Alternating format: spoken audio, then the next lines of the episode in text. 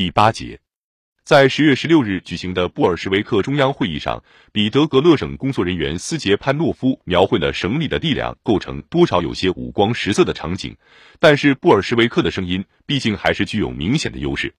谢斯特罗列茨克和科尔皮诺的工人武装起来了，他们的情绪极富战斗性。在新彼得戈夫，当地那个团的纪律崩溃了，结果他陷于一片混乱。住在红村的第一百七十六团成了布尔什维克掌握的团。七月四日，在塔夫里达攻占岗的正是这个团。第一百七十二团也站到了布尔什维克一边，不过那里的骑兵除外。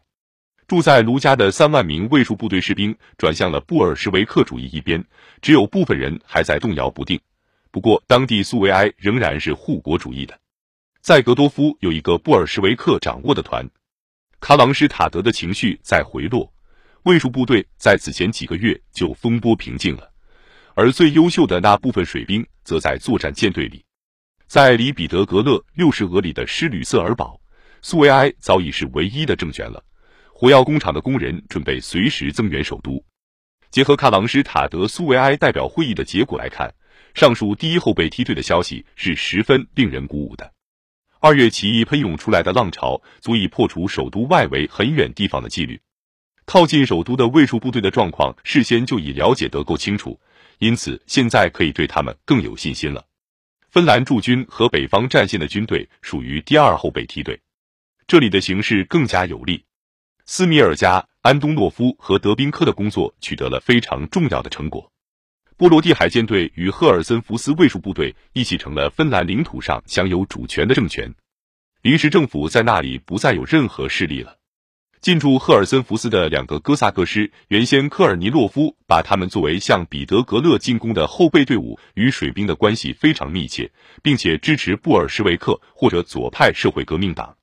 在波罗的海舰队，左派社会革命党人与布尔什维克的差别越来越小了。赫尔森福斯向迄今情绪还不太稳定的列维尔基地的水兵伸出了手。北方地区苏维埃代表大会召开的首倡看来，同样属于波罗的海舰队。大会在如此广大的范围内，把靠近彼得格勒的各支卫戍部队的苏维埃联合起来了，一头到了莫斯科，另一头到了阿尔汉格尔斯克。安东诺夫写道：“通过这一途径，为革命的首都装上保险，防止克伦斯基军队的攻击的想法得到了实现。”斯米尔加从代表大会回到了赫尔森福斯。为的是准备组建专门的水兵、步兵和炮兵队伍，以便一接到信号就向彼得格勒进发。彼得格勒起义的芬兰那一侧翼是保证的不可能再好了，从那里能得到的不是攻击，而是有力的支援。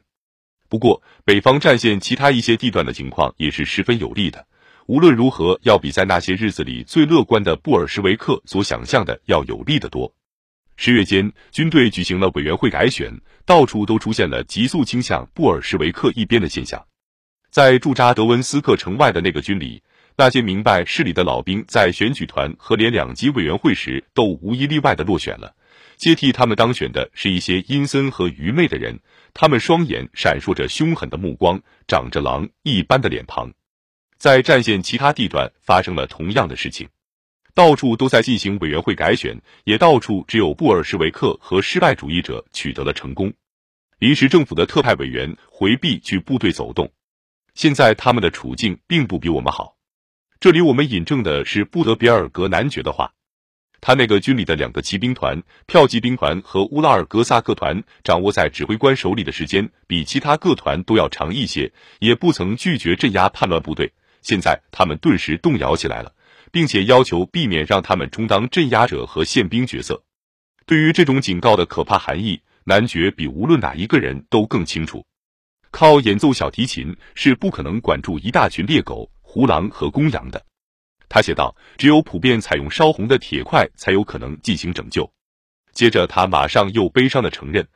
没有这样的铁块，也没有地方可以找到它。如果说我们没有援引其他军和其他师类似这样的证据。”那么，仅仅的是因为他们的指挥官不像布德比尔格那么善于观察，或者没有记日记，或者这些日记还没有浮现出来。不过，除了自己的指挥官的鲜明文风以外，驻扎在德文斯克城外的这个军与第五集团军的其他各军没有任何本质区别，而这个军集团比其他各军集团同样也强不了多少。早已悬空的妥协主义的第五集团军委员会继续打电报给彼得格勒进行威胁，用自刀整顿后方秩序。所有这一切只不过是说说大话和震动一下空气而已。布德比尔格写道：“委员会确实活到了自己的末日。”十月二十三日，他被改选了。新的布尔什维克的委员会主席是斯克良斯基医生，他是一个年轻的优秀组织者。不久，在红军建设领域，他广泛施展了自己的才干。后来，在美国一个湖泊游玩时意外死亡。北方战线政府特派委员的助手十月二十二日向陆海军部长报告称，布尔什维主义的思想在军队里获得了越来越大的成功，士兵群众想要和平，甚至坚持到最后一刻的炮兵也出现了感染失败主义宣传的情况，这同样是相当重要的征兆。临时政府并不享有威信，临时政府在军队里的直接代理人于革命前三天就是这样向政府报告的。军事革命委员会当时确实不知道所有这些文献资料，但是有他知道的那些就足够了。十月二十三日，北方战线各部队的代表结队从彼得格勒苏维埃前面走过，他们要求和平，否则军队就将赶到后方来，消灭一切准备还打上十年仗的寄生虫。前线代表对苏维埃说：“把政权夺过来吧，战壕支持你们。”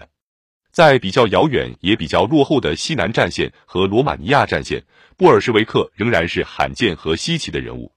不过那里的士兵情绪是一样的。叶甫根尼亚博士讲到，部署在日梅林卡四郊驻防的第二近卫军的六万名士兵中，只有一名年轻的共产党人和两名同情者，但这并没有妨碍该军在十月革命时支持起义。临时政府圈子里的人到最后一刻还把希望寄托在哥萨克身上。但是不太盲目的右翼阵营政治人物明白，这方面的情况也糟糕透了。哥萨克军官几乎无一例外是科尔尼洛夫分子，而普通哥萨克却越来越向左转了。政府里的人长期不明白这一点，还以为哥萨克各团对东宫的冷淡是因支持卡列金而受到的委屈引发的。但是对于司法部长玛丽安托维奇来说，最后一切都变得很清楚了：支持卡列金的仅仅是哥萨克军官。而普通哥萨克像所有士兵一样，实在是倾向于布尔什维克主义的。曾经在三月初亲吻过自由主义神父的手和脚的，把立宪民主党部长们抬在肩膀上的，曾经为克伦斯基的演讲所陶醉过的，和相信布尔什维克是德国间谍的那个前线，现在一切都已经烟消云散。玫瑰色的幻想被踩进了堑壕的烂泥中，士兵们拒绝继续穿着破烂不堪的靴子在泥泞中踩踏。布德比尔格在彼得格勒起义当天写道：“快要收场了，其最终结局中不可能有什么疑问。我们的战线已经没有任何一支部队了，但愿他们也不在布尔什维克政权那里。”